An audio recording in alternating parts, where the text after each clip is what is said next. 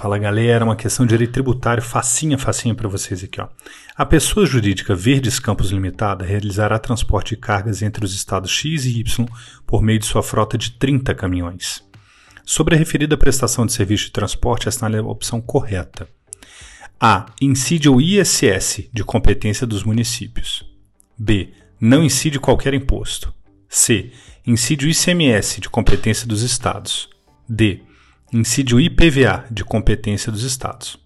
Alternativa A, incorreta, pois a competência para tributar os transporte interestadual é privativa dos Estados e do Distrito Federal, nos termos do artigo 155, inciso 2 da Constituição Federal, excluída expressamente da competência municipal nos termos do artigo 1563 da Constituição Federal.